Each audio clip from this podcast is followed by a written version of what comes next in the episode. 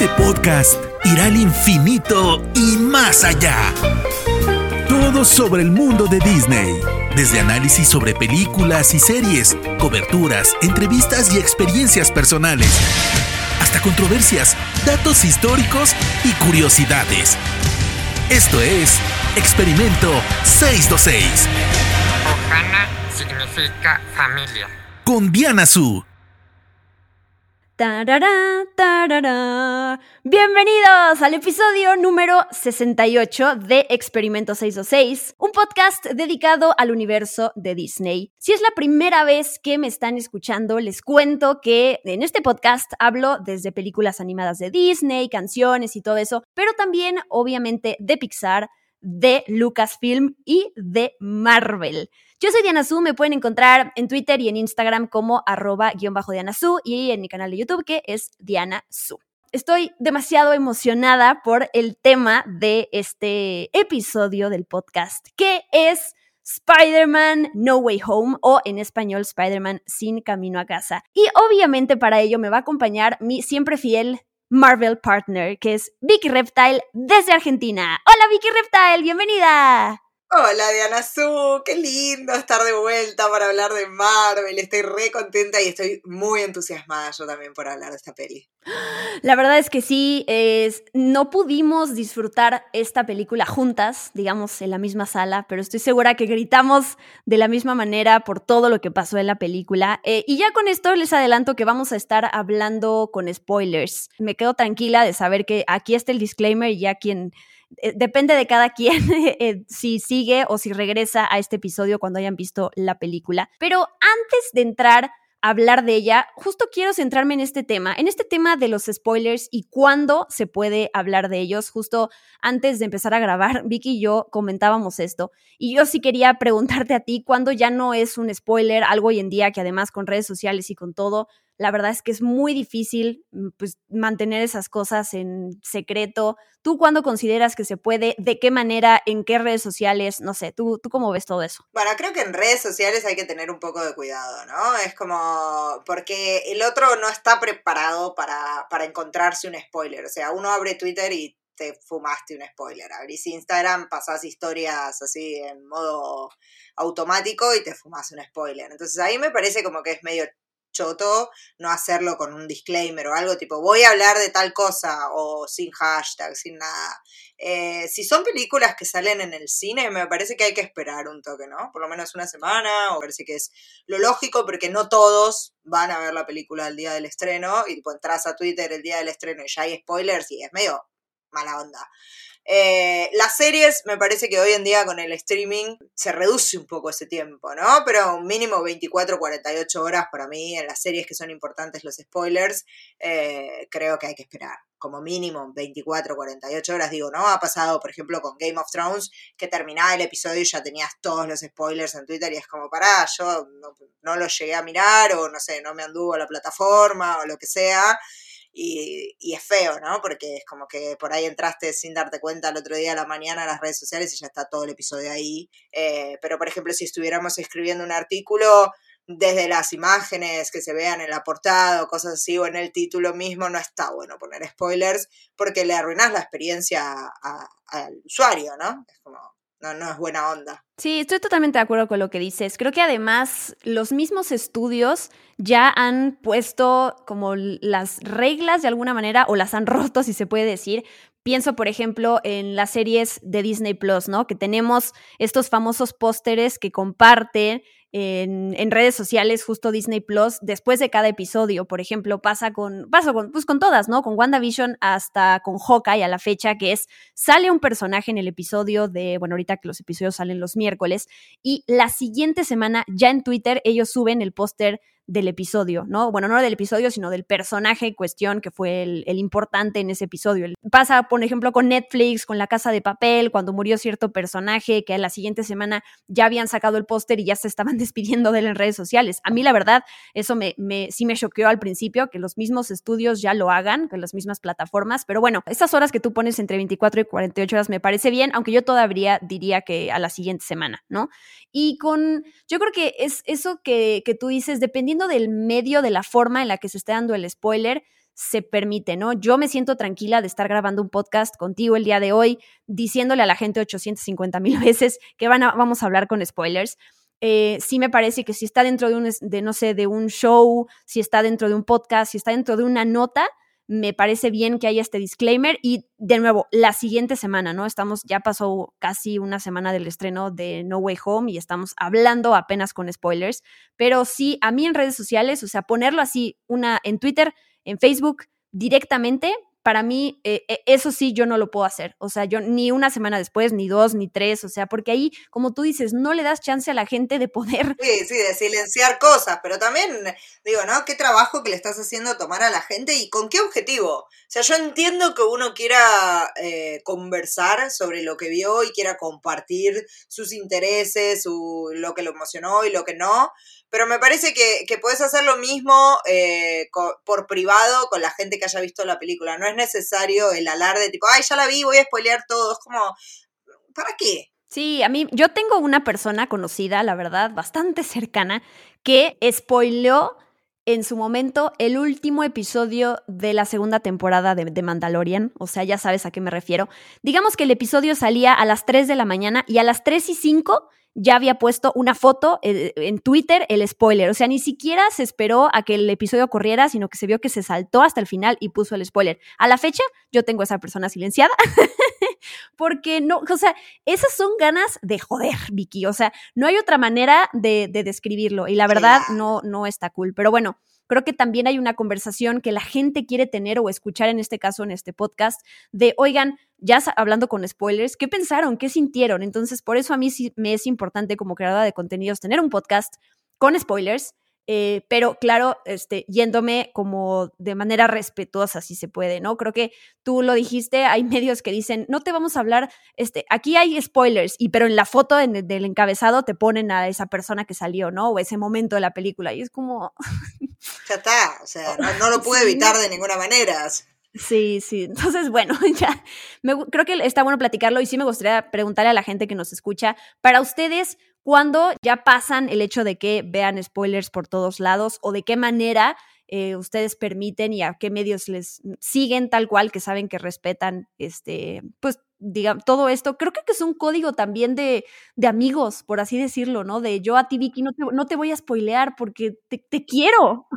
Sabes que yo te iba a decir eso yo te iba a decir eso no porque para mí no hay nada más lindo que hablar con el otro y descubrir su emoción, ¿no? Digo, cuando uno fue al cine o, vio una serie y quedaste re emocionado, no hay nada más lindo que saber que hay otro al que le va a pasar lo mismo cuando lo vea por primera vez, ¿entendés? Hay otro que va a gritar en la misma parte que gritaste vos. Entonces, ¿por qué querés arruinar ese, ese momento de, hermandad, de camaradería eh, con los otros a los que disfrutan el mismo producto cultural que vos, ¿no? O sea, ¿por qué querés arruinarle el momento a alguien que está disfrutando de lo mismo que vos? No, no tiene sentido para mí. Y sobre eso yo me quedé pensando, si algún día alguien me spoilea a mí o a alguien le, le sucede, yo le, digo a esa persona o me digo a mí misma, por más, no, no, no dejes que nadie te robe el momento, porque por más que alguien te spoile, esta persona va a salir en la película, tu experiencia y tu reaccionar en el cine es único. O sea, eso sí nadie te lo puede robar. Entonces, no deje nunca que nadie les arruine como la experiencia. Es como,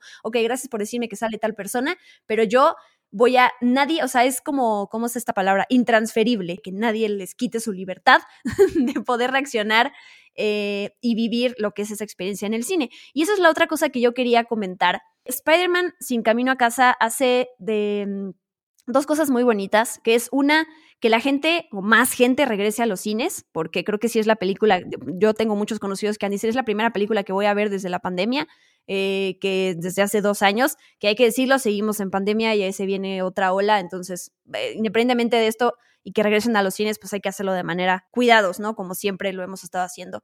Y la otra es la experiencia en el cine, esto que significa, ya sabes, ¿no? El sonido, la sala oscura, creo que hay otro elemento que es fundamental y que no lo puedes vivir en tu casa, que es la comunidad, ¿no? O sea, con esta película me pasó lo que es levantarse del asiento, aplaudir, a gritar, a decir, o sea, esa, esa parte es cuando recuerdas por qué la experiencia en el cine nadie te la puede quitar y no nada la va a poder sustituir, ¿no? La parte de, de compartirla con la gente en la sala, aquí fue hermoso, la verdad. Sí, a mí me pasó lo mismo, digo, yo estuve yendo al cine así en contadas ocasiones también, desde que empezó la pandemia y desde que reabrieron los cines acá en Argentina, que estuvieron cerrados muchísimo tiempo.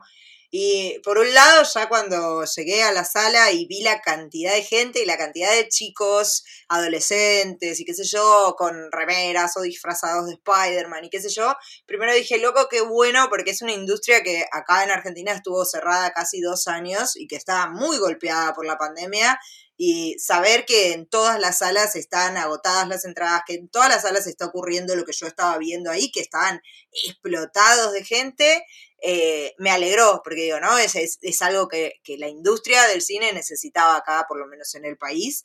Eh, y además es como vos decís, ¿no? Esto de, de, estar en la comunidad, de saber que toda, toda esta gente disfruta lo mismo que disfrutas vos, es una experiencia única, ¿no? La sala de cine siempre es una experiencia única eh, a mí me, gusta ver pelis en casa y disfruto también de verlas en casa, pero la sala de cine nunca pierde su magia. Sí, yo estoy totalmente de acuerdo. Son dos experiencias diferentes. Creo, creo que como usuario debemos y podemos tener las dos y disfrutarlas de la misma manera sin demeritar ninguna, ¿no? No trato de decir como, a la gente que va al cine no apoya las plataformas y viceversa, ¿no? Creo que como usuario hoy en día y por la manera, la forma en que vivimos y consumimos, que qué padre que, que, podamos tener las dos, qué triste cuando hay películas que, quisiéramos ver en el cine y no llegan, ¿no? Pero bueno, eso está fuera de nuestras manos. Pero bueno, ya no me quiero alargar, alargar con temas de spoiler y, la experiencia religiosa que sea el cine. Quiero hablar de la historia de Spider-Man sin camino a casa, obviamente. Yo he leído varias, hay, hay, personas que ya me han escrito compartiéndome su opinión sobre la película, que me dicen, está increíble y el fan service y lo que sea. Y sí quiero destacar algunos puntos negativos de gente que me ha dicho que, que Peter Parker es, es, es, un menso, ¿no? O sea, mucha gente me dice, es que, ¿cómo es posible que, que, todo el tiempo arruine las cosas, ¿no? Y que por un capricho y que porque quiere eh, ayudar a sus amigos, a su familia, hace todo este quilombo, como dirías tú. Em, y digo, yo, yo creo que la respuesta en mi caso sería, así es el personaje de Peter Parker, es este personaje súper ingenuo, es este personaje que tiene un gran corazón. Y de hecho Tom Holland lo dijo en algún momento cuando le preguntaron como que qué te conflictúa del personaje de Peter Parker y él dice eso, o sea que él a veces toma unas decisiones que yo como Tom Holland digo, neta, o sea, ¿cómo es posible que pienses así, no? Después de, de todo lo que has vivido, de las experiencias que has tenido, del poder que tienes y vas y piensas de esta manera, ¿no? Pero así es, para mí así es el personaje de Peter Parker y para mí es congruente con, no sé, justo con, con, un perfil así, que además al final de la película ya sabemos que se van a volver las cosas mucho más sombrías, ¿no? Este, o sea, como ese desarrollo y evolución de personaje. Eh, a mí, a mí, para mí es congruente. Sí, además yo creo que esta trilogía al menos es una trilogía casi que funciona como una novela de aprendizaje, ¿no? Es como ese personaje infantil y niño que ahora en esta tercera etapa, con todas estas cuestiones sombrías que vos mencionabas, eh, se termina convirtiendo en un hombre, digo. Es el momento en el que Peter Parker tiene que cometer todos estos errores, demostrar que su corazón está en el lugar correcto, pero que todavía no es lo suficientemente maduro como para ser el líder que se necesita o el héroe que se necesita. Digo, no por nada en la primera película, eh, cuando habla con Tony, creo que es en la primera, pero podría ser en la segunda también, no, creo que es en la primera, le dice, primero quédate como en un espacio más reducido, ¿no? El, amigable Spider-Man del barrio, eh, antes de convertirte en un héroe a gran escala. Eso es lo que, es lo que vimos en estas tres películas, un Peter Parker que va creciendo hasta que tiene este momento de transición completa en su vida, donde todo va a cambiar para él y donde finalmente se hace adulto. Digo, ese es el personaje que estábamos viendo. Claro, y es, se me hace que es una eh, transición muy importante que llevó su tiempo, ¿no? Porque yo me acuerdo que cuando salió Spider-Man Homecoming, varios fans de los cómics y fans del personaje de Spider-Man, como que no, no les cuadraba el tipo de, de, de Peter Parker que estaba haciendo Tom Holland y ahorita, después del final de esta película, también sé de esos mismos fans que dijeron, wow, ahora sí tenemos un Spider-Man, ¿no? Ahora sí tenemos un Spider-Man con más experiencia, con pérdidas, con esta soledad y aislamiento que va a estar viviendo, ¿no? Pero creo que lo otro, después de ver esta película de, No Way Home, entiendes también que esa transición que vivió Peter Parker hasta llegar al, al, al Spider-Man que muchos conocemos, ya sea por las películas pasadas o ya sea por los cómics, ahora tiene más sentido, ¿no? Pero no creo que, no creo que le quite, le quite eh, congruencia o mérito al personaje que venía siendo Tom Holland. Solamente como que alargan toda esta parte de, verlo a él siendo este adolescente descubriendo el mundo y teniendo siempre a un mentor hasta que llegamos al momento donde se queda solo, pero sí, eh, a mí me gusta eso. Y te, a ver, te pregunto algo. Entendemos de dónde vienen las decisiones medio mensas de Peter Parker, pero él se presenta ante Doctor Strange y le dice, ok, por favor ayúdame porque quiero que todo el mundo se olvide de que Peter Parker es Spider-Man. Y entonces, bueno, paréntesis, a mí me pasó con el tráiler, cuando vi que por ahí iba a ir la trama, dije, ¿por qué? O sea, solo por un berrinche de Peter Parker eh, acude a Doctor Strange. Luego entendí que iba más allá, ¿no? Porque le estaba arruinando la vida a Zendaya y a, y a, a Ned y a todos A. Zendaya, A Zendaya. Perdón, perdón, a MJ, a MJ. Me gusta que le digas Zendaya, sí. perdón, perdón. Bueno, tú me entiendes. Zendaya es Zendaya donde quiera que Sí, esté. Dios, que es una diosa, por Dios. Esa mujer es. Se, lle- se llevó este año y empieza el 2022 con euforia. O sea, ¿qué más queremos? Es- Sí. Vamos a seguir amándola. Va a ser enero y vamos a seguir hablando de Zendaya. Ya está. ya sé, ya sé, ya sé. Pero bueno, ¿qué te parece entonces a ti si el hecho de que Doctor Strange acceda ayudar? O sea, entiendo que él no pensó que se iban a salir las cosas de control, pero se me hace como algo demasiado grande como para que él le haya, haya aceptado ayudar a, a Peter Parker tan fácilmente. No sé, ahí sí dije, neta, Doctor Strange, todo lo que has vivido y el poder que sabes que tiene todo esto y dices que sí. No sé, explícame, Vicky. Bueno, a ver, yo tengo. Hace un rato justo leía una teoría, no me acuerdo el medio, mil disculpas, pero ah, leí muchas cosas al mismo tiempo, eh, que decían, y bueno, voy a hacer ahí una mención quizás a, a una de las escenas postcréditos, que el Doctor Strange que vimos en No Way Home no es el Doctor Strange que nosotros conocemos, que es otro. Ah, caray.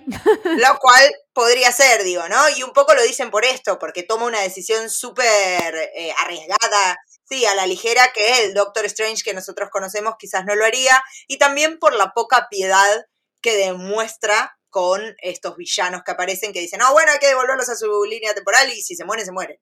Algo que es raro también en Doctor Strange, que no es la persona más amable del mundo, pero tampoco es tan despiadado, ¿no? Em, entonces, bueno, una de las teorías dice que el Doctor Strange que vimos no es nuestro Doctor Strange. Yo creo que es nuestro Doctor Strange. Creo que el personaje que interpreta Benedict Cumberbatch siempre fue un personaje medio arrojado, ¿no? Y tan soberbio que muchas veces se termina eh, haciendo quilombo. Eh, por las decisiones que toma sin pensar demasiado, porque es tan soberbio que no ve lo que puede pasar, ¿no? El, el, las cagadas que se puede llegar a mandar. Eh, yo creo que es un personaje que da el, rango como para que lo veamos así, tomar una decisión a la ligera porque se cree tan poderoso que no va a pasar nada y la termina pudriendo mal. Quizás lo que no me gustó tanto eh, en cuanto a eso es que una vez que, que, discute con Peter Parker esta situación de, bueno, devolverlos o no devolverlos, tratar de arreglarlos, no tratar de arreglarlos, como que se deshacen de él en la trama de la película y vuelve justo para el final para cerrar. Es mmm, raro. A mí eso me gusta, a mí eso sí me gusta porque, o sea, el foco estaba en otros personajes. Creo que Doctor Strange, ahí, o sea, sabíamos cuál era su intervención, que justo era desatar todo esto, pero ya hubiera sido too much para mí y además la dinámica que pasa después entre todos los otros personajes que salen era para ellos, ¿no? O sea, yo siento que Doctor Strange no venía al caso después, pero claro, él era, eras un personaje tan grande que sí es como de, ok, lo quisiste meter para hacer el puntapié a todo lo que se desarrolla en la película. Es, estoy de acuerdo. Yo creo que, o sea, me gusta esa teoría que leíste de, ay, a lo mejor no es el Doctor Strange que conocemos, pero bueno, yo creo que sí es. Y más bien creo que esta, esto que hablamos sí tiene que ver con algo del guion, como que con, con esas flaquezas, si se puede decir en un guion de, ok, tenemos que hacer que algo suceda, pero en realidad no te metas a tratar de explicarlo y darle una razón lógica, ¿no? Solo haz que pase y ya. Entonces, creo que son esos momentos y la película de Spider-Man No Way Home tiene varios que la verdad a mí no me importaron tanto porque me da tanto, me da tanto y me hizo tan feliz la película que dije, bueno, no pasa, te la paso, ¿no? Son como esos momentos que dices, oye, pero en realidad este personaje pensaría así. Bueno, es que como no le busques mayor explicación, eh, creo que sí es un fallo. El guion flaquea en eso de, bueno, pues ya ni modo, ¿no? Un personaje tan fuerte y tan poderoso como Doctor Strange que ha vivido tanto, le va a ayudar de esa manera tan fácil a Peter Parker solo porque lo conoce y pues, pues se le murió el otro mentor y lo que sea. Bueno, hay que ayudarlos. Yo, yo sí no lo veo tal cual congruente, pero te digo, en ti creo que es como, ya no importa. y a ver, Vicky, otra pregunta que me la respondo sola. Tenía que ser así porque por el futuro de lo que, lo que viene para Spider-Man. Pero no quiero dejar de preguntarte, ¿por qué todos tenían que olvidar quién es Peter Parker en lugar de solo olvidar que Peter Parker es Spider-Man y ya? O sea, Zendaya lo sigue conociendo, Ned lo sigue conociendo, todos felices, nada más no saben qué es Spider-Man y ya. Sí, no sé si hay una explicación a eso. Eso se llama plot hole. Em, no sé si hay una explicación para eso, honestamente si no se pueden, no sé, podría ser un chamullo tipo como no se pueden separar las dos identidades o una cosa así. No lo sé, no lo sé. Eso es medio un agujero en la trama. Eh, claro, podrían olvidarse solamente de, esa conexión, ¿no? Que la conexión entre Peter Parker y Spider-Man, ¿por qué directamente de Peter Parker en general? Es como un poco mucho, ¿no? Un poco extremo el hechizo de Doctor Strange. Pues sí, pero creo que la respuesta es porque tenemos una trilogía que viene ya y que tiene que ser más oscura y que tiene que tener, Peter Parker tiene que tener un contexto diferente. esa es la respuesta a la realidad. Exacto. Eh, sí, lo, fácil, ¿no? Justo que, como yo decía lo de Doctor Strange antes. Los villanos, Vicky, primero dime, porque no creo que, no sé, Sandman o Lizard sean tus favoritos, entonces mejor te pregunto por la fácil. ¿Te gusta más o te gustaba más Doc Ock o el Duende Verde? Yo quería ver al Duende Verde, porque es tan bizarro que me fascina. Eres de las mías. sí, sí, sí. Además, nada, ¿no? Estamos hablando de un actor del nivel de Willem Dafoe, así que es, como, sí, por favor, por favor, tráeme al Duende Verde. Yo también. Para mí, la película de Spider-Man de 2001 es o sea, sí hay una que lo supera, pero luego te voy a preguntar tu ranking de películas de Spider-Man. Pero lo que me provocó el Duende Verde, eh, Willem Dafoe, en esa película, fue como lo que, lo que para mí siempre es esa referencia de grandes villanos, ¿no? Es, me da escalofríos ver la cara de Willem Dafoe su risa, ¿no? Cómo, cómo enseña los dientes. No, no, no, o sea, de verdad se me hacen eh, tan emblemático ese personaje. Y obvio volver a verlo aquí y además que le, le dan tanto tiempo en pantalla a todos, afortunadamente, o bueno, a los, a los que queríamos ver más en pantalla, y que además sí hay una diferencia con su otro personaje. Tiene un vestuario diferente, ¿no? Ya no vemos a, perdón, si se escucha mi perrito ladrando de atrás, pero no puedo hacer nada. Em, pero bueno, háblame, háblame tú del Duende Verde y, y no sé qué sentiste de verlo otra vez ahí. La risa es para mí clave. Esa risa de, de Osborne y de Will, que hace William Dafoe me parece maravillosa. Me parece que además es un actor que es tan plástico, que puede hacer cualquier cosa y cualquier cosa la va a hacer bien. Y volver a verlo, sí, también me trajo como un montón de recuerdos de, infancia, ¿no? Bueno, infancia, adolescencia, que te haces la joven. Eh, pero, pero me encantó, ¿no? La verdad me encantó y sí, me gustó que le dieran mucho tiempo en pantalla. Eh, creo además que es ese personaje, es como The Wild, The Wild Card, ¿no? Que tenés ahí entre todos los que tiene Peter Parker. Me gusta, me gusta verlo, me gustó su intervención. Igual en general me parece que que todos los villanos que aparecieron funcionan muy, muy bien. Eh, pero bueno, yo estaba esperándolo. Estaba esperándolo al Green Goblin. Yo también, y me gusta mucho que en, es en Spider-Man 2 de Sam Raimi que vemos a este Peter Parker que deja su traje, ¿no? Y que dice que ya no es Spider-Man. Y aquí tengo entendido, eso leí que en los cómics, en Amazing Spider-Man número 50 también vemos esta imagen de Peter Parker dejando su traje ahí en la basura. Y, y, en esta película, en No Way Home, tenemos... Al Green Goblin dejando el traje. Claro, el Duende Verde es ahora, es, es Norman, ¿no? Cuando llega al MCU y que justo se eh, tiene esta confrontación con el Duende Verde, deja el, pues es la máscara la que deja, que además la máscara a mí me da tanto miedo, se me hace, se me hace increíble ese traje y todo. Pero sí, me gusta mucho que es, es parte de los easter eggs que están en la película. Em, y que ya se han visto en otras películas de Spider-Man. Y además tiene su frase, esta frase de You know I'm something of a scientist myself. También la retomo en esta película. No, es, fui muy feliz, la verdad, con la manera en que pues, retrataron al Duende Verde. Y, tenemos obviamente a Doc Ock, que es otro personaje muy querido. De hecho, la película de Spider-Man 2, mucha gente la pone como la mejor película de Spider-Man de todas las que se han hecho. Es muy querida. De lo que yo sé de que dijo Alfred Molina en entrevistas es que a diferencia de la película de Spider-Man 2, en donde los tentáculos que él sí tiene, sí estaban ahí. O sea, él sí tenía que cargar con ellos y le ayudaban a moverlos, obviamente, como marioneta, digamos pero aquí sí fueron ya puestos con tecnología, ¿no? Él tampoco ya podía cargar con el peso del traje y ya está también en, en Sí. otra edad, digamos, aunque se ven increíbles todos, sí se ve... em, un poquito el paso del tiempo, pero en el buen sentido, ¿no? Como esta parte de, wow, forman parte de mi adolescencia, pubertad y ahorita forman parte de mi adultez. O sea, eso yo lo viví en la audiencia y sé que tú también y es muy bonito, la verdad. Sí, igual el personaje de él fue eh, digitalmente como que lo hicieron más joven, para que se pareciera más todavía. al La de- cara también, ok, claro, le retocaron un toque ahí, le hicieron un Photoshop en vivo para, para que pareciera más el Doc Ock que habíamos visto en, en la segunda película de Spider-Man de, de Tobey Maguire, ¿no?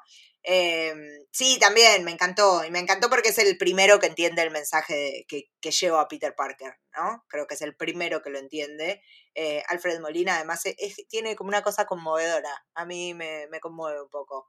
Eh, y me gusta mucho todo el juego que se genera con los tentáculos estos, cuando Peter to- toma el control de ellos. Eh, es todo muy gracioso, honestamente, esa parte. Si hay algo que también me gusta mucho en la película, que se nota en los villanos y se nota en otros momentos, que es corrigen ciertos diseños, en específico con los villanos, con Electro, ¿no? Este, este, este, este diseño que tenía en, Amazing Spider-Man 2, que parecía más como del Blue Man Group que, que Electro, y que en realidad el diseño de Steve, Steve Ditko no tenía nada que ver, y que en esta película, en No Way Home, ese es el tipo de cosas que modifican que uno como fan agradece. Y las cosas que también hay, hay varias que se ríen de sí mismos, ¿no? O sea, esta parte de, de- bueno, no me voy a adelantar, no me voy a adelantar, pero estos momentos en donde saben las, todas las películas de Spider-Man y con los villanos qué se hizo bien y qué no, y entonces lo que hacen es retomar todo eso y, o sea, ya sea que hacen una referencia de modificar o una referencia de se ríen de sí mismos, y eso a mí me encantó también. Sí, tal cual, tal cual, porque les limpian un poquito la cara, ¿no? Digo, ahora sería estúpido no hacerlo con la tecnología que tenemos hoy en día y las posibilidades que esa tecnología nos da para representar a estos nuevos villanos. Es como que les limpian un poco la cara, pero no se, no se desembarazan de lo que hicieron. Es como, bueno, sí, hicimos esta cagadita antes, la arreglamos, nos vamos a reír de eso. Exacto, creo que estos tres villanos eran los que más esperábamos ver. También está Sandman, también está Lizard. La pregunta clave es, ¿qué opinas de este momento eh, en la trama de querer redimir a estos villanos? Yo sé que el pasado de estos villanos todos son estos seres humanos que se meten con químicos o que, eh, no sé, o sea, todos al final de- detrás de ese disfraz, detrás de esa maldad, hay un ser humano, ¿no? Que, que tiene su corazón y que pues justo puede redimirse.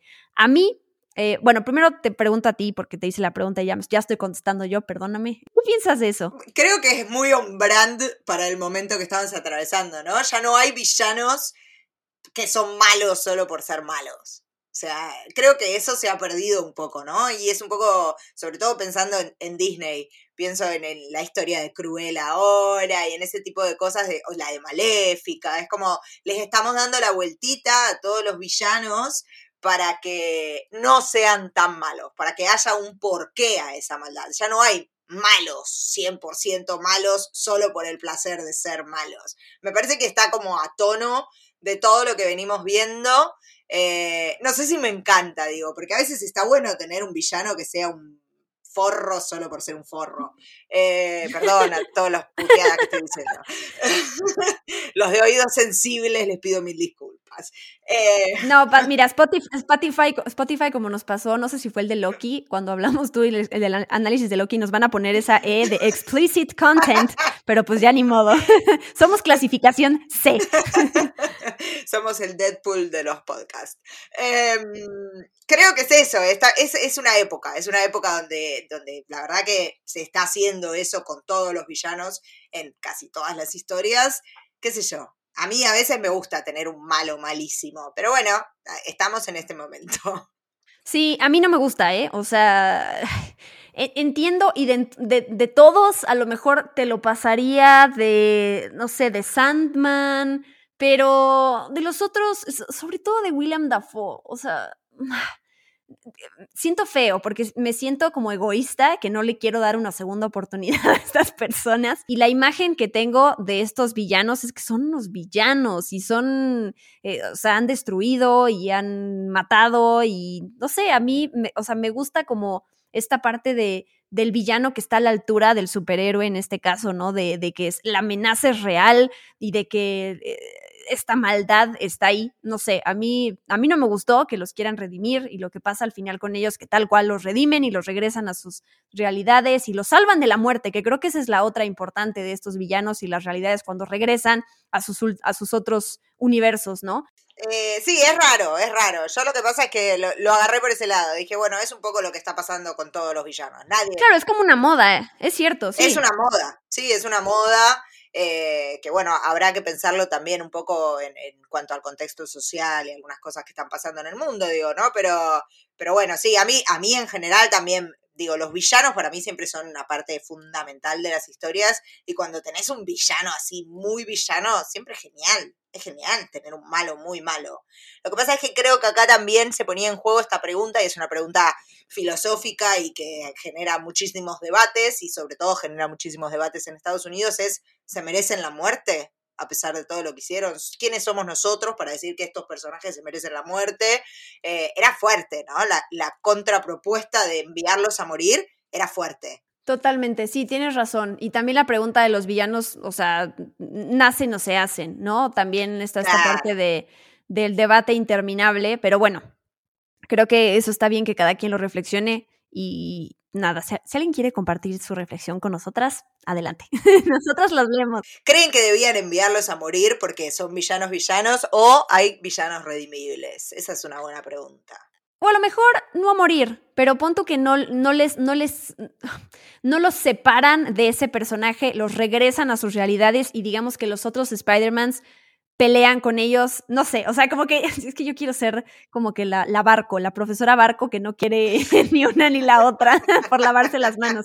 Bueno, eh, no los quiero matar, ¿eh? Pero sí, eso de redimirlos y que ya es, no, no, no es lo mío. Pero bueno, ahora sí vienen los spoilers fuertes y quiero empezar con, aquí se, pudre, todo. Sí, Acá se pudre. Quiero empezar con la, la, muerte de la tía May, de Marisa Tomei. Este momento que sí, a mí sí me hizo llorar, la verdad, y que además es súper importante por escuchar esta gran frase que, que yo no sabía, o sea, esta frase de With great power comes great responsibility, yo no sabía que en realidad la frase original es With great power there must also come great responsibility, y aquí la dice así, pero bueno, el chiste es que ella lo pronuncia y es uno de los momentos de quiebre, obviamente, en Peter Parker, en donde sabemos cómo termina la película. Pero ah, se me hizo súper emotivo. Creo que además eso detona en Tom Holland una gran actuación. Eh, un momentito, ¿no? Tampoco es que toda la película se la vaya a pasar eh, llorando y que veamos este Peter Parker melancólico, pero ah, yo desde, a ver, desde que yo, yo creo, estoy casi segura que conocí a Tom Holland de la película de Lo Imposible. Y desde que yo lo vi, chavito, ahí dije, este, este niño eh, tiene un gran futuro, la verdad. Y aquí en Tom Holland, claro, no estamos viendo estas películas de superhéroes porque haya las actuaciones premiadas, pero la verdad es que me recordó ese momento, claro, que Tom Holland es un gran actor, es un gran actor y además es este joven que, siempre, que no ha dejado de ser fan del personaje. Se le nota en las, cuando hay estos, estas entrevistas que le hacen a los actores del MCU y que cuando les hacen trivias de a ver, ¿qué, ¿quién es el que más conoce el MCU? Es increíble cómo Tom Holland se sabe todo, o sea, lo tiene bien estudiado, lo interpreta, lo vive, o sea, de verdad es que es, fue una gran elección para, para interpretar a Peter Parker, a Spider-Man, y yo ahora con esta película todavía le doy más la razón a eso, a que antes a lo mejor con la primera dije, eh, no, como que no es para mi generación este Spider-Man, y ahora lo entiendo más, la verdad, y sí le, sí le aplaudo. Sí, creo que lo que vemos es, un, es el, el momento formativo de Spider-Man, ¿no? O sea, la muerte de la tía May y la muerte del tío Ben es como el momento en el que se forma Spider-Man. Y vemos ahí también la eclosión que genera en él, ¿no? Porque tenemos, teníamos, por lo menos hasta ese momento, un personaje inocente, eh, medio como happy go lucky, ¿no? Es la frase en inglés, como que iba así medio por la vida, medio tontón. Y acá es donde lo quiebran acá es donde lo rompen Spider-Man y después lo vemos en esa explosión de furia al final, eh, digo que ahí es donde gana el villano, ¿no? Cuando el héroe se corrompe es donde gana el villano. Y ese momento de furia que tiene con el, con el duende verde es donde decís, ok, acá se está poniendo oscuro Spider-Man. Ese Spider-Man tan amigable que veíamos ya no estaba y vemos cómo lo miran también los otros Spider-Man porque sabemos que atravesaron lo mismo. Nada, me parece que es un gran momento. A mí Tom Holland es un actor que siempre, siempre, siempre me conmueve. Yo cada vez que veo Infinity War me la banco como una princesa hasta el momento en el que él dice I don't want to go, Mr. Stark, y ahí me largo a llorar como una niña de cinco años. Eh, pero además es como vos decís, ¿no? Yo creo que también lo conocí con Lo Imposible, pero después en estos últimos años se me vienen, por ejemplo, dos películas en las que me parece que él está increíble. Una Cherry y la otra es la de Netflix, que ahora no me va a salir el nombre, es algo del diablo. ¿Mm? ¿Vos te la acordás? Ah, está difícil, ¿eh? The Devil. Where's Prada? All the No, no es time. cierto. Es- The Devil All the Time, me parece que es. Dos películas en las que Tom Holland hace unos papeles extremos e increíbles y que demuestra que es mucho más que, que Peter Parker, ¿no? Es un actor que está para grandes cosas, lo queremos mucho, ojalá tengamos mucho más de él en el MCU porque, porque le da ese toque, cuando tiene esas escenas emotivas que, que están pensadas para generar emociones, siempre entrega con exactitud, es perfecto. Sí, Dios, tú ya lo, lo elevaste así a la categoría de perfección. Ok, ok, ok, cada quien, cada quien. No, yo creo que algo que pasa con Tom Holland, por ejemplo, ahorita viene otra película con Sony, de hecho, que es Uncharted, ¿no? Está basada en los videojuegos, que uno ve, yo no he visto la película, ¿no? No puedo opinar por ese lado, pero sí veo los trailers y sí veo las fotos y digo, híjole, veo a ese Tom Holland igual que Peter Parker, a lo mejor vestido de otra manera y en una temática más a la, no sé, Indiana Jones o algo así, ¿no? Y creo que justo esas películas tampoco van a demostrar, uy Dios, la profundidad del actor, pero eso no, eso no quita que no lo tenga, ¿no? Que no tenga ese talento y que le guste estar en este tipo de películas y le queden. Y cuando tiene esos momentos matices, ¿no? De eh, aquí tienes que dar esta interpretación de quedar devastado y demostrarlo con los con tu cara, ¿no? Con tus gestos, con tus ojos y lo transmites de esa manera, ahí es cuando recuerdas qué gran actor es, ¿no? O sea, y le queda perfecto el papel de Spider-Man y eso no lo demerita de ninguna manera. Entonces, muy bien, muy bien al muchachito, a Tommy, a Tom Holland. Creo que otra cosa que tiene que me gusta mucho y lo disfruto es la química que tiene con Ned y la, química con, bueno, en este caso el Batalon, ¿no? Se llama el actor. Y con Zendaya, que la verdad me gusta muchísimo. La primera película de Homecoming, yo recuerdo que ella me caía, era, digo, entiendo que es el punto del personaje, pero era bastante antipático Sí. y cómo mm, Sí. se desarrolló este, esta química con Peter Parker, la disfruté muchísimo, tristemente se nos acaba con esta película por ahora. ¿Y qué tal esta también? Pues sí es revelación de lo que significa MJ, ¿no? De que ella no es solo Michelle Jones, sino es Michelle Jones Watson. Y ahí está el MJ Watson. Sí, sí, sí, sí, sí, sí, sí, eso está buenísimo. Y la otra revelación es cuando nos damos cuenta de que Ned puede hacer portales con el anillo de Doctor Strange. Pero a ver, ¿quién, quién, o sea, si tú tienes ese anillo, cualquiera no puede hacer portales, o sea, tienes que tener el don también. Ajá. Ok, Ajá. ok, ok, ok. No, hay que tener, hay que tener el anillo y hay que tener el don. Digo, cuando se lo dieron, cuando se lo dieron al principio en Doctor Strange, él no podía, ¿no? Hasta que no llegó un momento de desesperación, no lo logró. Eh, Ok, ok. eh, así que me parece que tenemos un futuro ahí para, para Ned interesante. Por eso me gusta también la cara que, que le pone Strange al final. ¿Vos hiciste los portales? Y se queda ahí como Claro. meditando. Eh, vere- veremos si se retoma o no. Digo, estaría, está, está bueno ahí como una puntita para ver qué pasa en el futuro. Otra sorpresa en la película de Spider-Man No Way Home, pues es la aparición de Matt Murdock, Daredevil. Ahorita te cedo la palabra porque sé que tú fuiste muy feliz. Yo la verdad, esto ya me lo había spoileado. Vi una foto que, no sé, alguien subió ahí, salía tal cual el sentado. Sé que en el, muchos en el tráiler dijeron, ay, ahí estaba. En realidad no era ese, sino era en otro momento que iba a aparecer. Y me da mucho gusto porque, pues así como a él le sucedió, me gustaría con los otros actores de las series de, de Marvel en Netflix, pues que tuvieran la oportunidad de regresar, digo, si es que quieran, si es que quieren, digo, pero en el MCU que estén sería lindo, ¿no? Como que se les acabó muy rápido el, eh, interpreta este y de repente, ¡pum!, ¿no? Canceladas las series y a ver qué pasa con ustedes. Sí, además Charlie Cox, que es el actor que interpreta a, a Matt Murdock, alias Daredevil, eh, fue un actor que luchó realmente por, por, su papel. Cuando se canceló, se expresó abiertamente su frustración y todo lo que él estaba dispuesto a hacer para volver a ser eh, Matt Murdock. Creo que, a diferencia de los otros que por ahí no fueron tan explícitos como él, era un tipo que se moría de ganas por volver a ser Daredevil.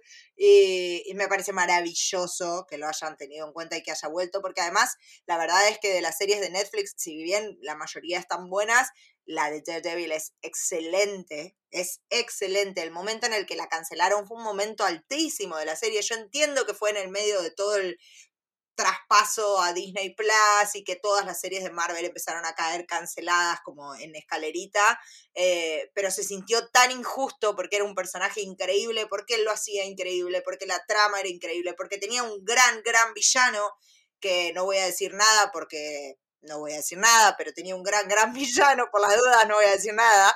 Em, digo, ¿no? me parece que es, es, es, un personaje que no se podía desperdiciar. Ojalá aparezcan todos los Defenders. Digo, estamos hablando de Jessica Jones, eh, estamos hablando de Luke Cage y estamos hablando de Iron Fist. Eh, creo que Iron Fist ahí es el más bastardeado de todos, pero, pero digo, todos habían logrado remontar, ¿no? Digo, eh, Jessica Jones había tenido una primera temporada excelente, después bajó un poquito el nivel, Luke Cage había tenido una primera temporada excelente en la cual actuaba Mahershala Ali, o sea, nada, sí, te los tiro. Y Iron Fist había tenido una temporada muy floja, pero la segunda había estado muy bien también. Entonces, fue como, fue, fue un golpe duro para los que mirábamos las series cuando las cancelaron, ver ahora a Matt Murdock en el MCU con ese Matt Murdock, con Charlie Cox detrás, fue un mimito. Yo grité a mi amiga que fue conmigo al cine, le tuve que pegar un poco en el brazo de la emoción. Mil disculpas, Melissa, te quiero. Sí, eh, a ver, disfruto mucho la emoción de los fans, la verdad. Hasta yo, que la verdad yo no he visto la serie de Daredevil con Charlie Cox, discúlpame. Cancelada. Cancelada yo. Pero sí siento también que fueron esos momentos así de, ok, vamos a meterlo dos segundos para que la gente se emocione y para anunciarlo ya, anunciar su llegada en el MCU con este actor y hasta ahí, ¿no? O sea, creo que también si no metías a un abogado que iba a ayudar a Peter Parker, no pasaba nada, o sea, no, no frenaba ni aportaba nada a la película, solo era este momento como de, bueno, vamos a presentarlo de manera estelar en la película, le damos sus cinco minutos, ni siquiera sus dos minutos y ya, ¿no? Entonces también digo, eh, ok, te la paso por la intención que tenías de presentarlo, pero a la trama no le suma ni le quita, perdón, la verdad, creo. Pasa que tengo que decir un spoiler de una serie, ¿puedo decir un spoiler de una serie acá o no? Eh, ¿La serie se está emitiendo ahorita? Sí. Entonces no la puedes decir. Ok, no, no, es el digo, podcast para ello. Bueno, va a ser la semana que viene. sí. Pero yo creo que hay, hay un motivo detrás de esa aparición de cinco minutos, porque yo también me lo pregunté. Dije, esto va a ser como lo que pasó con. Eh, uy, se me fue el nombre. Con Quicksilver en WandaVision, que nos mostraron a Evan Peters solo por el placer de mostrárnoslo y decirnos, ah, mira lo que puedo hacer ahora. Eh, o va a tener un sentido pero creo que la aparición de Matt Murdock sí tiene un sentido, sí creo que abre un arco argumental, digo, fue una aparición pedorra, podríamos decir, porque fue como vos decís, fueron dos minutos, qué sé yo, pero creo que, va, que ya lo están como metiendo lentamente eh, en el MCU y eso está buenísimo. Sí, no, o sea, estoy de acuerdo. Sé que tiene futuro. No es que lo hayan metido como a Ivan, Peter, Peters y que dijimos, Dios mío. A lo que voy es, si no hubieras puesto al abogado de Peter Parker en esta película, tampoco pasaba nada. O sea, tenía como otro, otro propósito, ¿no? Sí, sí. No es Ivan Peters porque justo va a salir en más cosas. Pero bueno, exacto. ahora sí, o sea, ya nos tardamos 50 siglos en llegar a la joya, a la joya de la corona, que es la aparición de Andrew Garfield y Tobey Maguire. Dime, tú realmente no, o sea, realmente fue una sorpresa para ti que aparecieran ellos en esta película al lado de Tom Holland? No, no, no fue una sorpresa. Digo, es algo que se venía estipulando hace tanto tiempo que todos veníamos fantaseando con este momento un par de días antes, Victoria Alonso subió un póster de la película donde se ven las siluetas de ellos dos. Eh, un par de días antes del preestreno, que fue el miércoles acá. no lo subí puedo un creer. póster- Subí un póster ilustrado donde se ve en primer plano a una ilustración de Tom Holland y de fondo se ven como dos siluetas muy reconocibles de los perfiles de Tobey Maguire y de Andrew Garfield. Así que me parece como que ya ahí nos dijeron, sí, te, te re prometo que van a estar, anda al cine. Eh, nada, me lo esperaba, me lo esperaba. Lo cual no quita que cuando aparecieron fue como, ya está, se me voló la peluca, el short, todo junto. Es que es, es eso, y me gusta mucho que, que lo mencionemos porque yo leí también para, leí siempre de los críticos haters allá afuera que dicen, si una película depende de sus spoilers y ya sabe sus spoilers y ya deja de valer, entonces bla, bla, bla, bla, bla, bla. Y yo justo creo que no fue así. Todos sabíamos de alguna u otra manera que iban a aparecer, pero es el cómo, es en el momento el que fue la sorpresa. O sea, yo también, o sea, a lo mejor era 99.999% que iban a aparecer, porque hasta no ver, pues, realmente no puedes asegurar nada. Pero Tom Holland diciendo 80 mil veces en todas las entrevistas, es que lo que van a ver es algo que nunca se pensó lograr en el universo cinematográfico de Spider-Man. O sea, no puedo creer lo que logró Amy Pascal y Kevin Feige. Pues, ¿qué esperabas? O sea, ya se sabía que los villanos iban a estar, ya se sabía que iban, te- cuestión de multiverso, o sea, era lógico que iba a pasar eso, ¿no? Hay, unos días antes de que saliera la película también vi, creo que fue con Jimmy Fallon, que le preguntaron a Tom Holland como, de, oye, y esto, los spoilers, y dijo, ya por fin, ya voy a poder dejar de mentir, ¿no? Entonces tú dices, ok, ¿qué mentiste? Que no habías visto a Andrew Garfield y a Tobey Maguire, que los viste, porque hay un evento que estuvieron ah, juntos y que justo se saludaron como si fuera la primera vez, ¿no? Y es como, ay, pero es, es que es eso, y es lo que me encanta de la película. Todos sabíamos que iban a estar, pero fue el momento, fue el cómo, fue el cómo presentan, cómo van saliendo sus sombras, digo, sus caras de las sombras, quién sale primero, quién sale después, con qué frase entran, lo que, lo que hace que valga y lo que hace que te emocione, ¿no? No el spoiler en sí. Por eso digo que nadie te puede robar el, el, la experiencia de todo eso. Me encantó, o sea, la reacción del cine, seguro también lo viviste a ti, todo el mundo gritando lo que ya sabíamos que iba a pasar. Sí. Y me encanta porque tienen un, salen un montón de tiempo. Yo pensé que sí iban a hacer esos cameos, ya sabes, de cinco minutos de hola, ah, este, que te vaya muy bien, sí, bye.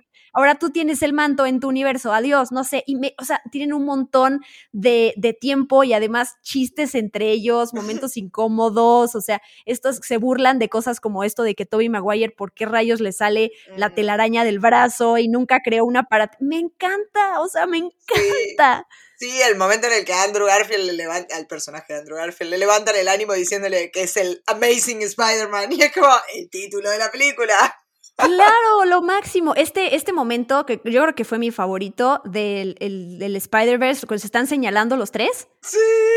¿El meme? ¿Ese? No, dije no, no. Que, y, y entiendo que mucha gente, todo ese fanservice le pareció demasiado. A mí al contrario, o sea, siento que en cuestión del fanservice siento dos cosas. Uno que fue muy bien aprovechado y fue muy bien justificado, ¿no? Porque sí, o sea, eh, hay películas en donde queremos ver ciertas cosas, pero dices, está tan forzado y aquí todo eso que pudieron haber aprovechado lo hacen de una, o sea, creo, creo que el timing es lo que hacen bien, ¿no? El saber Sí, qué chistes se hacen en qué momento. A mí, a mí me encantó, la verdad no sentí, y, y- vaya que a mí a veces me pasan las películas que digo, híjole, querían, querían ser chistosos y no lo lograron. Y aquí yo todo momento siento que, que es eso, ¿no? Que fue bien aprovechado y justificado. El, por ejemplo, esta caída que ya muchos habían dicho de que Andrew Garfield iba a salvar a MJ, como no pudo salvar a Gwen Stacy Sí. todo eso que de nuevo, ¿no? Quien no le gustó, quien dice que el fanservice es demasiado, a mí eso me gustó muchísimo. Yo te digo, todo lo disfruté. Todo, es que sí, yo me encantó, así la recuerdo. La vi nada más una vez hasta ahora y me muero por verla más porque la verdad es que siento que, que la voy a, todavía le voy a encontrar más cosas después de la primera vez. Sí, tal cual, tal cual. Es más, yo salí del cine y le mandé un mensaje a, a otro amigo y le dije, vamos a verla de nuevo. Porque Claro. realmente quiero verla un millón de veces. Eh, nada, me parece que además cada uno de, de los Peter Parker que aparecen aportan algo, ¿no? La sabiduría de, de un Peter Parker ya súper adulto, como es el de Tobey Maguire, digo, ¿no? Es el más grande de los tres, claramente. Eh, el- la depresión de un Peter Parker golpeado, que es el de Andrew Garfield, ¿no? Ese, Peter Parker perseguido por lo que le ha sucedido. Y tenemos al inocente, que es el Peter Parker de Tom Holland, ¿no? Cada uno de ellos aporta un estadio de lo que vamos a ver. Básicamente nos están contando la historia con tres personajes distintos que son el mismo. Eh, eso es lo que vamos a ver. Sabemos que ellos además son los que lo van a entender y lo que lo, los que lo van a poder guiar al Peter Parker de, Tom Holland, sobre todo en ese momento que mencionaba antes, de esa explosión, ¿no? Que tiene como de ira, de esa elección que tiene que hacer entre vengar la muerte de, la tía May o ser un, ser un héroe, ¿no? Y él elige el camino de ser un héroe, lo elige, eh, gracias a que está acompañado y guiado por estos otros dos. Sí, mi, mi miedo con verlos a los tres en acción era que mm, Tom Holland, eh, para, para, diferenciar el Peter Parker de, de, los tres, que Tom Holland como que dependiera de la sabiduría y experiencia de ellos para poder actuar. Y creo que eso no sucede, o sea, creo que justo es un trabajo en equipo de tú te encargas de esta esquina, yo de la otra y lo hacemos. Creo que Tom Holland tenía la capacidad, de, o a lo mejor no tenía ocho manos de pulpo, ¿no? Pero para poder resolver las cosas y más, ellos no llegan, te digo, ¿no? Para decir, ay, este niño hay que darle tres cachetadas, ¿no? O sea, llegan tal cual como, como de alguna manera, como sí, mm. como mentores, pero como amigos, ¿no? Creo que eso, eso me gustó muchísimo y me dio risa eh, esta escena que vimos en el tráiler de Electro, Sandman y el, el, lagarto, eh, que, sí le borraron a los dos Spider-Mans otros, porque si no iba a ser pues íbamos a ver que, luchaban y que sí se ve clarísimo que no me acuerdo que es el Lizard que es golpeado y que no hay nadie ahí y es como de ¿por qué? Yo, yo digo, yo pienso, oye Sony, ¿era necesario sacar esa escena en el tráiler si no la ibas a poder modificar bien? Claro. O sea, entiendo el hype de la escena y ver a los tres villanos, pero justo, o sea, mucha gente encontró el, a los Spider-Mans borrados por tu escena. No era necesaria en el tráiler, ¿no? Puede fallar. Sí, lo pensé y dije, ay, ay, ay, ya, ya estábamos hypeados, ya estamos emocionados, no hay necesidad, ¿no? íbamos a ir igual, no te preocupes. Sobre todo con el tipo de fan de estas películas, que van a estar checando hasta el mínimo detalle, al el granito de arena que voló y que dijeron, uh, no, esto... Pero bueno, es, es, parte también ya de la experiencia en retrospectiva de qué chistoso estuvo esto, ¿no? O sea, igual yo sí admiro que a, la fecha del, estreno de la película sí lograron contener todas estas cosas. O sea, ya lo veíamos venir, lo que quieras, pero sí en realidad yo no vi, o sea, una foto filtrada como tal.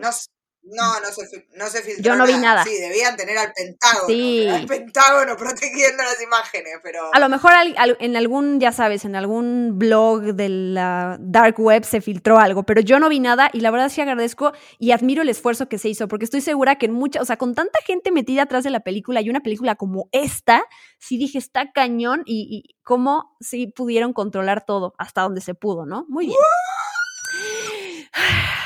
Escenas postcréditos. Bueno, escenas postcréditos tenemos dos, como ya nos tiene acostumbrados Marvel. Ya con la primera estaba hecha. Con la segunda me fui directamente con palpitaciones del, cine. La primera eh, es la de Venom, ¿no? La de Venom, correcto. la primera escena que tenemos, que un poco se conecta para quienes no hayan visto Venom Carnage y no los culpamos al respecto, eh, hay una escena post créditos en Venom Carnage que aparece Eh, Tom Holland, básicamente, en realidad aparece a través del, televisor. Eh, Eddie Brock está hablando con Venom sobre todo lo que sabe Venom que, Eddie desconoce. Y hay como una luz extraña en el cielo y aparecen en otro lugar. Y en la televisión está, ¿cómo se llama el personaje de J.K. Simmons? Jonah Jameson, anunciando la identidad de, de Peter Parker. Eso se ve en la escena post-créditos de Venom Carnage. Y ahora retomamos un poco esa escena post créditos y vemos a Eddie Brock en un bar, Venom también, ¿no? Por supuesto, donde ¿quién es el cantinero de Su? El cantinero es nada más y nada menos que Cristo Fernández, muchos lo conocerán. Dani Rojas, Dani Rojas. Como Dani Rojas en Tetlazo, yo cuando lo vi ahí dije, este es mi hombre, qué, qué, qué orgullo verlo ahí, te juro. Quería escribirle porque justo nos, nos seguimos en Twitter y le quería decir muchas felicidades por tu, por, por tu participación en, en, la escena post créditos, pero pues no era el momento, ¿verdad? Pero sí me dio, cuando yo puse, perdón, subí unas fotos de que había ido a la premier de, no a la premier, a la función de prensa de No Way Home y él me dio like y ahí fue cuando tuvimos un pequeño intercambio de like, de, de decir, entendiste lo que quise decir, tú estabas en la escena, no te puedo felicitar ahora, pero algún día lo haré. Sí, sí, la verdad que sí, con, con mi amiga con la que fuimos, nos miramos y dijimos, ¡Fútbol is life! Ay, sí, sí, qué gusto. Qué lindo verlo, sí, tal cual. Bueno, están Eddie Brock y Venom hablando con un cantinero que es Cristo Fernández sobre la vida, así en general.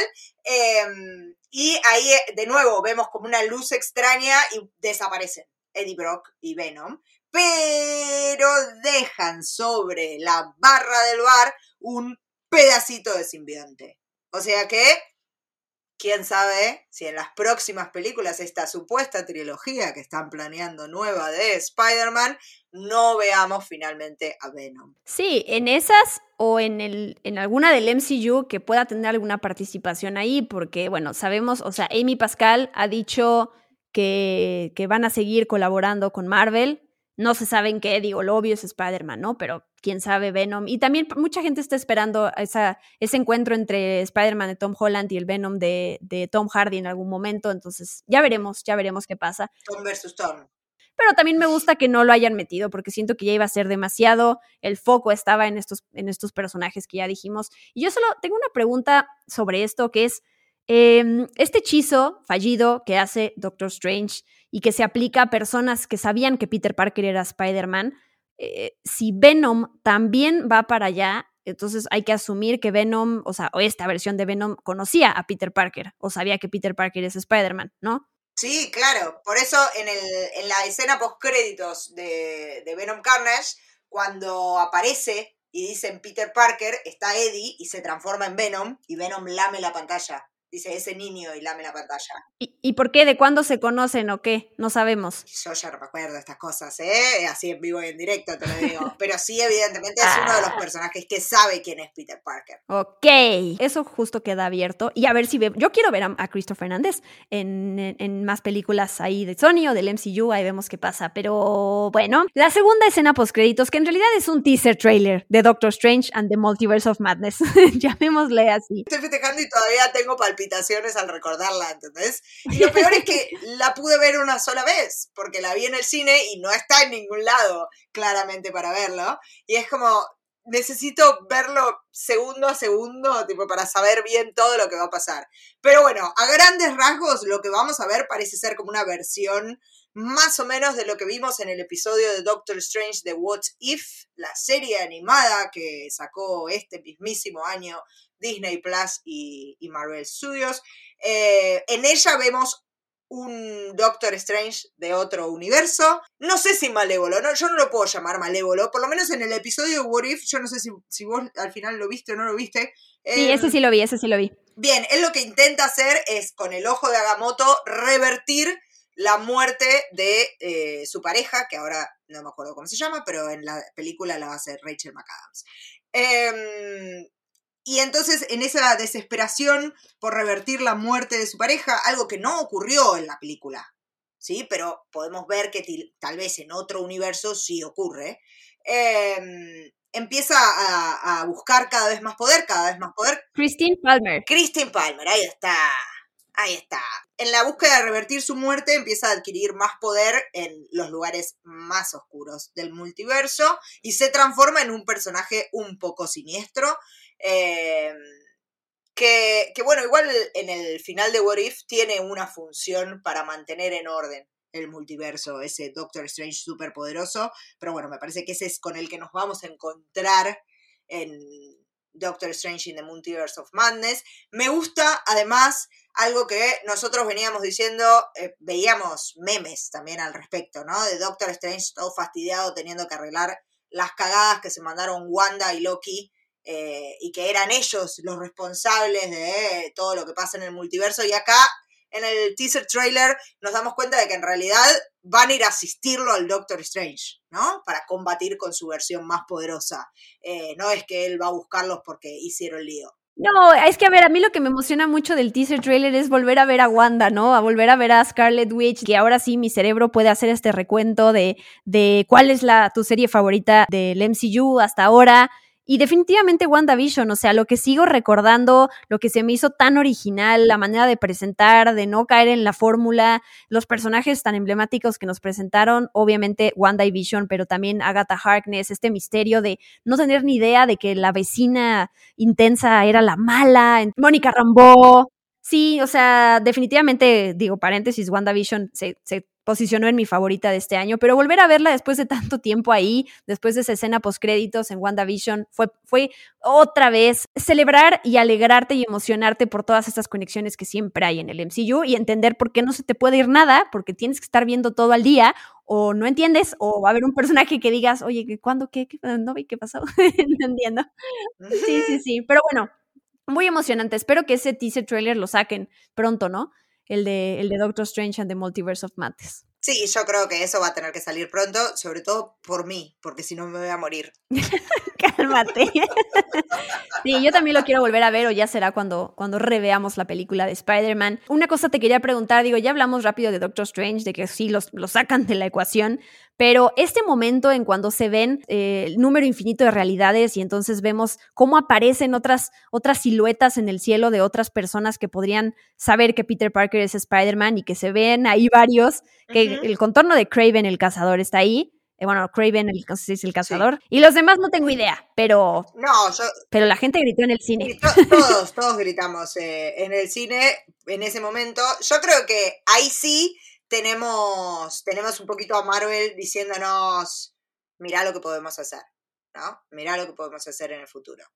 Te voy a decir un par de easter eggs que seguramente captaste todos, pero hay un montón más. Digo, ahorita tengo, no sé, 12, 13 apuntados, pero que son los que, los que me gustaron. Eh, por ejemplo, Rogers The Musical, ¿no? Este, este musical que sale eh, cuando mm, Tom Holland, bueno, cuando Spider-Man y cuando MJ están ahí pues, volando, se puede decir, por Times Square. y que vemos este musical que quienes estén viendo Hawkeye saben, sabrán que sale en el primer episodio. Sí, sí, sí, sí. la verdad es que eso, eso me causó gracia porque además la escena en Hawkeye con ese musical es muy graciosa. Ah, bueno, me, me gustó mucho, me gustó mucho el de el de Max Dillon diciendo que, que creía que Spider-Man era negro. Lo cual, ahí de nuevo, un guiñito a Miles Morales. Yo sí pensé, o sea, sí, sí, pensamos que iba a haber alguna escena post créditos, a lo mejor que hiciera, que donde viéramos a Miles Morales, pero eso querría decir que ya tendrían que haber elegido a un Miles Morales live action, ¿no? Entonces creo que no era el momento, pero bueno, sí, sí, también me encanta que lo hayan referenciado, porque si hay una película de Spider-Man, la que está en mi puesto número uno, pues es Spider-Man Into the Spider-Verse, la verdad. Pero bueno, ya vienen dos películas de esas, así que me emociona. Otro easter egg, por ejemplo, en algún momento cuando Peter lo están empujando ahí en... está lleno de gente y hay gente que está manifestando, que se está manifestando, justo hay un letrero que dice... The Devil in Disguise. No sé si eso, eso yo lo leí en un sitio que no tengo apuntado aquí cuál es, pero que podría ser una referencia a justo Matt Murdock. Pero también. Claro, claro que sí, los cuernos del demonio. Pero también a Mephisto, porque teníamos que hablar de Mephisto. ¡Basta! Voy a cerrar el podcast yo. No, sí, claro, para mí claramente eso fue una, una, una mención a, a, Daredevil que le dicen el diablo de Hell's Kitchen. O sea, que es como, si están hablando de Daredevil, no está Mephisto, basta. Tiene que estar en algún punto. O sea, no puede ser que nos hayan hecho jugar tanto con Mephisto y no lo. algo tiene que pasar. O sea, puede pasar en 10 años, pero va a suceder, Vicky. Acuérdate de esto que te estoy diciendo. Bueno, hay, hay dos, creo que easter, easter, eggs que hacen referencia a Steve Ditko, ¿no? Eh, por lo menos cuando Peter y, y MJ están ahí relajándose en la azotea de la escuela y que se ve justo que está ahí Ditko, ¿no? En, como graffiti. El graffiti. Eso está lindo. También, eso es pregunta más bien, estos asistentes o esa gente que está ahí en el lugar de Doctor Strange, ¿quiénes, quién, quiénes rayos son, no? En el Sanctum Santorum. Yo creo que, que, son gente que llevó, que llevó Wong para palear la nieve, básicamente, no mucho más. O sea, es ahí, no, no, no, no hay más. No, no, es gente, no, es Mephisto, ni es gente rara. Hay gente que llevaron para palear la nieve. Hay una placa de un coche que, dice 63 ASM3, que eso leí que hace referencia a Amazing Spider-Man número 3 de 1963, que justo es la primera aparición de Doctor Octopus. Y ese momento en la película es un momentito después, es justo cuando aparece Doctor Octopus en No Way Home. Entonces, y también está una placa que hace referencia al cumpleaños de... De Stan que dice 12 de, 28, 12, 12, 28, al revés, ¿no? 12, 28, ahí diciembre 28. Exacto, ahí está otra, otro easter egg. Otro también, se hablaba mucho de esto de los, de los seis siniestros, ¿no? Que iban a aparecer estos seis villanos en la película y que no se completaron, ¿no? Tenemos a estos cinco que ya hemos visto en el tráiler y como que decíamos, bueno, a lo mejor es Venom, a lo mejor es otro que no sabemos, Mephisto, no sé, alguien que iba a aparecer. Sí, sí, sí leí por ahí que en la película de No Way Home, pues Peter Parker de alguna manera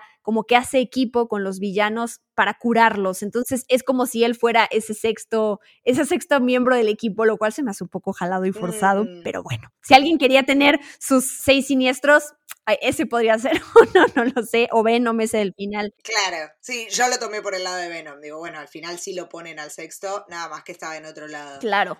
Ned, ¿no? Otro easter egg con Ned, este momento en donde se entera que el, el- el Spider-Man de Tobey Maguire tuvo un mejor amigo, que era Harry Osborn, que lo traicionó y Sí. que termina muriendo, ¿no? Como que lo choquea y entonces le dice a, a Tom Holland como no, no va a pasar, no te preocupes. Eh, sé que Ned, el personaje de Ned en los cómics, Ned Leeds, es un supervillano que le, le llaman Hobgoblin. Sí, Entonces, sí, bueno, ahí podría hacer referencia a eso o que sí se termine convirtiendo en eso, no lo sabemos. Sí, sobre todo ahora que sabemos que usa magia, ¿no? Es como, Claro, es peligrosito el muchacho. Podría, podría ser peligroso, sí. Em, este easter egg de a cuando Toby Maguire le dice a Andrew Garfield que le duele la espalda, también es un, un easter egg a Spider-Man 2, ¿no? Chistecitos internos, sí. Eh, bueno, tú ya dijiste lo de debe haber un Spider-Man negro por allá afuera, Negro en algún lado. que eso me gustó. Sí, sí, sí. Eh, ya lo hablamos también, este es, o sea, digo, es como el más evidente, Andrew Garfield rescatando a MJ, ¿no? Que eh, es otro momento donde se me salieron las lágrimas. Sí, aparte la carita de Andrew Garfield en ese momento. Sí. Y finalmente el traje clásico de Spider-Man que aparece ahí en esta última escena súper melancólica, la verdad, cuando el Spider-Man de Tom Holland está entrando a este cuarto en donde ya sabe que, bueno, se le murió la tía, nadie sabe quién es, porque ya ni siquiera es que sepan que él es Spider-Man, sino no saben quién es Peter Parker. Y justo vemos aún el futuro de esas nuevas películas que vienen, que van, sí creo que van a ir más por el lado de lo, de lo que vimos con Tobey Maguire y con Andrew Sí. Garfield, ¿no? Y vemos el traje, este traje... Sí, más, más casero, más casero. Es como, es como una vuelta, una vuelta a orígenes de, de Spider-Man, ¿no? Como un volver a empezar. Casi un rebuteo, pero no. Claro, y donde justo ya vemos, como ya lo dijiste tú hace rato, que es un escalón más de madurez y de experiencias que lo van a hacer tomar esa responsabilidad que tiene en sus manos y asumirla. Ahora sí, no como un niño eh, ingenuo y no como este chico que, ay, pues tiene que ver por el bien de sus amigos, sino que tiene que ver por el bien de la humanidad, ¿no? O por el bien de su barrio, ¿no? Este amigable vecino Spider-Man y el la responsabilidad que lleva en sus manos, ahí es por, porque a eso nos referimos cuando terminó la película y mucha gente dijo, ahora sí tenemos a un Spider-Man. Pues siempre fue, pero ahora sí fue ese Spider-Man que más conocemos. Bueno, nada más, dos cosas tengo para mencionar. Una es la taquilla de Spider-Man No Way Home, que ha impresionado. Si bien estamos grabando este podcast apenas unos días de que salió la película, no sabemos hasta dónde va a llegar, si va a terminar, no sé, rebasando a Avengers Endgame, pero lo que sí sabemos es que en su momento fue el tercer mayor debut de la historia en la taquilla de Estados Unidos, eh, solo por debajo de Infinity War y de Endgame con 253 millones de dólares y superó a The Force Awakens, Star Wars, el episodio 7, y a The Last Jedi, el episodio 8 de Star Wars. Entonces, la verdad que sí es una cosa impresionante. Sí, sí, acá, acá en Argentina, por ejemplo, en el día del preestreno llevó 175.805 espectadores, una cantidad industrial. Eh, algo, sí, algo que no se veía eh, hace mucho, mucho tiempo en los cines. Sí, y ya desde el día 4 de su estreno en México, ya había superado, o sea, ya era la número uno de, de la era COVID, ¿no? O sea, superó al Conjuro 3, a Godzilla vs. Kong, a Venom 2, a Rápidos y Furiosos 9, ya, en primer lugar. Y pues para cerrar, solo quiero mencionar eh, qué onda con lo que, además de los títulos que vienen en el MCU, pues qué onda con este nuevo, no, no, no nuevo, con este, esta nueva madurez y experiencias de Peter Parker, esta nueva trilogía que, de la cual ya habló Amy Pascal, que además fue chistoso porque Tom Holland ya había dicho, no, yo ya no voy a interpretar a Tom Holland, digo a Peter Parker, es mi última película, yo no me veo teniendo 30 años y siguiendo interpretando a este superhéroe y de repente, pum, que, que anuncian que va a haber otras películas con él y es como... Que sí vas a seguir, que sí vas a seguir. ¿Ok? Ya pobre Tom Holland, viste, miente tanto para no decir spoilers que termina contradiciéndolo todo el tiempo, pobre chico.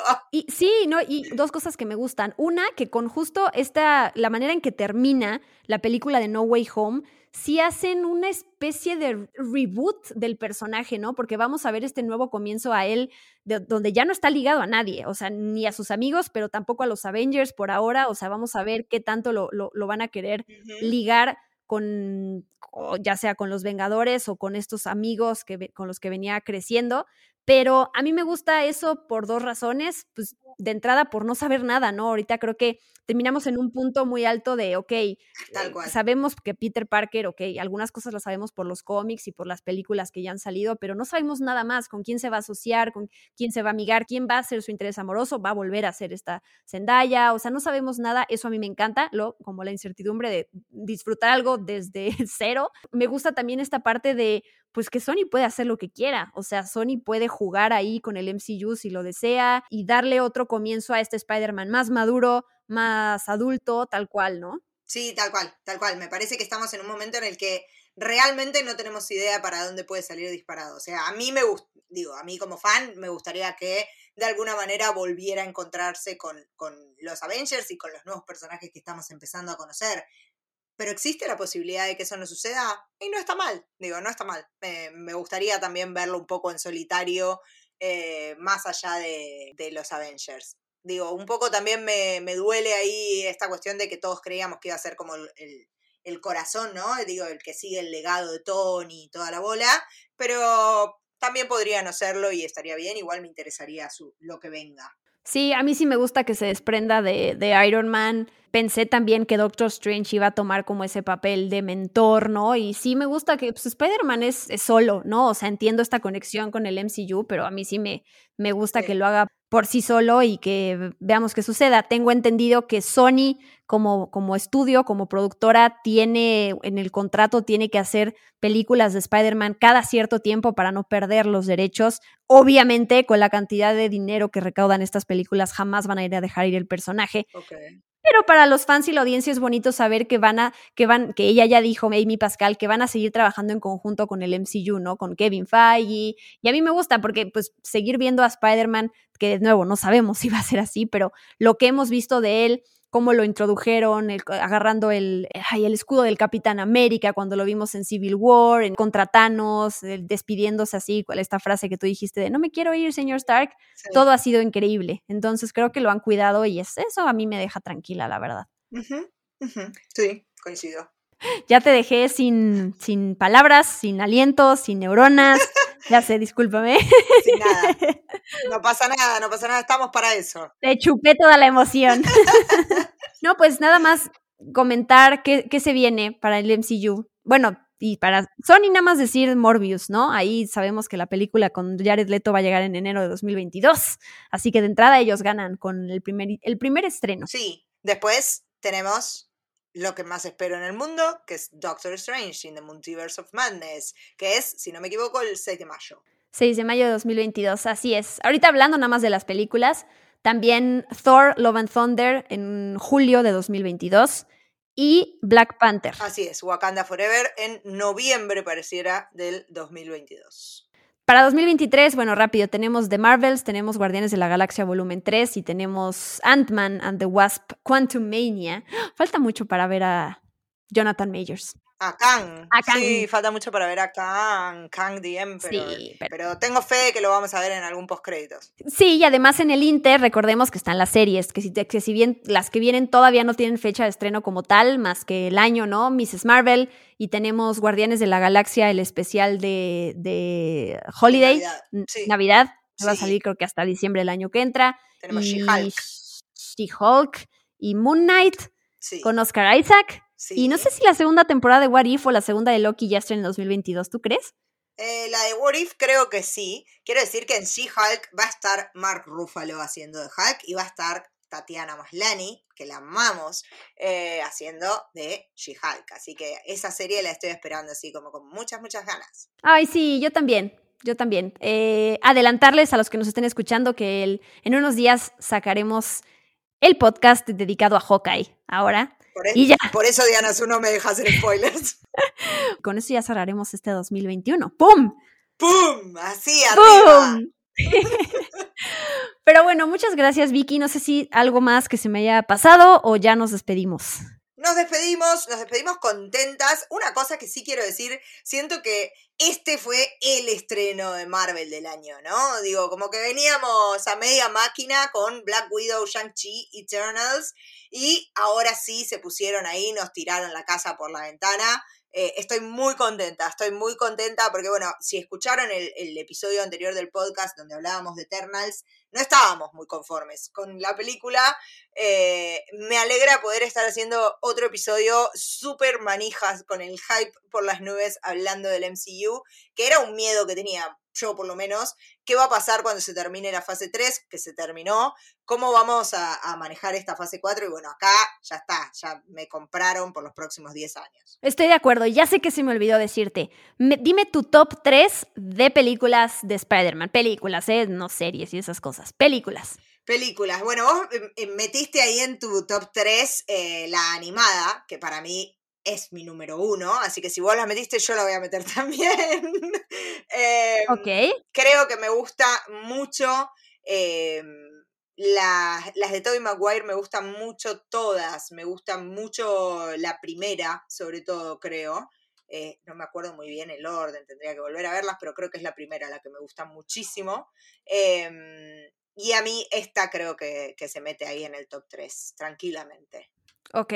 ¿Coincidimos? Mi número uno es Spider-Man Into the Spider-Verse. Exacto, sí. Joya, Ujú. joya del cine.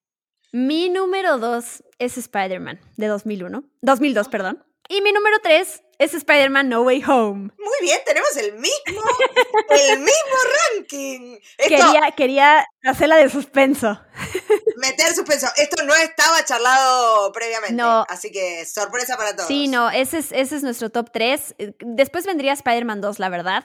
Pero sé que esa Sí. es una que mucha gente pone hasta arriba, lo entiendo perfecto, pero es que la uno a mí de Spider-Man, o sea, Spider-Man Into Spider-Verse porque la verdad me voló la cabeza. y Spider-Man por lo que significa, o sea, por ser mi primera película de superhéroes que vi, lo, yo la sigo viendo como, o sea, los efectos, alguien dirá, ay, es que ya son viejos, yo los veo increíbles, o sea, y Tobey Maguire es mi Spider-Man, la verdad.